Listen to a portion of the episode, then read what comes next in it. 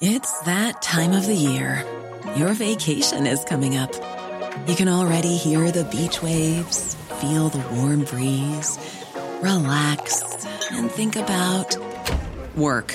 You really, really want it all to work out while you're away. Monday.com gives you and the team that peace of mind.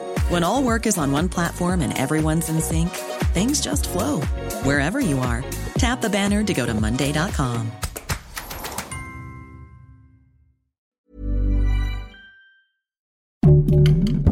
Heraldo Podcast, un lugar para tus oídos.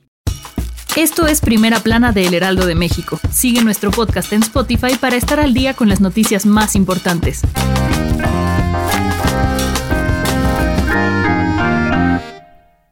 De acuerdo con el programa de resultados preliminares del INE, seis mujeres se perfilan como gobernadoras y por primera vez en la historia habrá ocho mujeres gobernando de forma simultánea en México.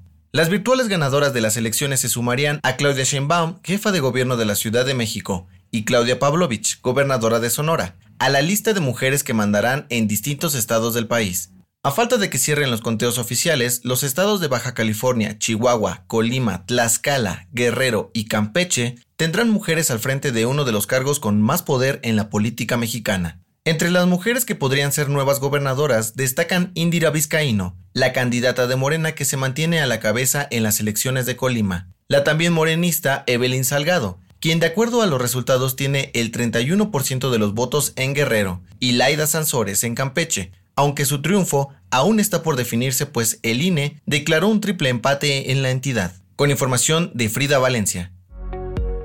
Durante la conferencia mañanera, el presidente Andrés Manuel López Obrador agradeció a todos los que participaron en la histórica jornada electoral del domingo 6 de junio. Dijo sentirse orgulloso de los ciudadanos, porque hubo mucha gente en las casillas de votación para hacer valer sus derechos y participar en la búsqueda de la democracia en México. También señaló que estas elecciones fueron mejores que las de otros años, pues hubo libertad y limpieza para que la gente escogiera sus representantes estatales, municipales y federales. Pues enviar un mensaje a todo el pueblo de México de agradecimiento. Ayer se dio un paso importantísimo. Es una elección histórica.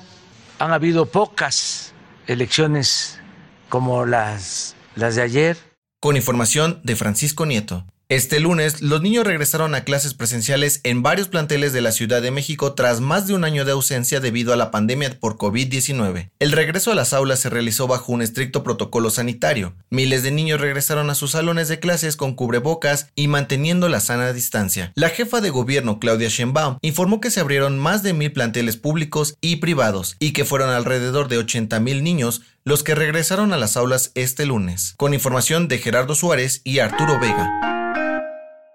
En otras noticias, el expresidente Felipe Calderón informó que acudió al hospital para realizarse estudios luego de dar positivo a COVID-19. A través de su cuenta de Twitter aseguró que se encuentra bien y que su evolución es favorable. En noticias internacionales, en Perú, Pedro Castillo, el candidato de izquierda en las elecciones presidenciales, se perfila como el ganador sobre su rival de derecha Keiko Fujimori. Y en los deportes, el tenista Roger Federer anunció su retiro del torneo Roland Garros, pues aseguró que buscará rehabilitarse de las operaciones de rodillas que tuvo el año pasado y estar bien físicamente para el campeonato en Wimbledon. El dato que cambiará tu día.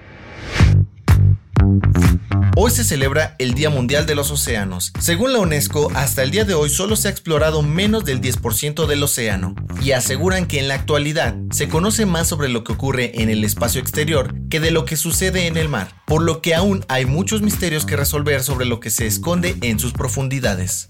Esto fue Primera Plana, un podcast de El Heraldo de México. Encuentra nuestra Primera Plana en el periódico impreso, página web y ahora en podcast. Síguenos en Twitter, arroba Heraldo de México, Instagram, arroba El Heraldo de México y encuéntranos en Facebook y YouTube como El Heraldo de México.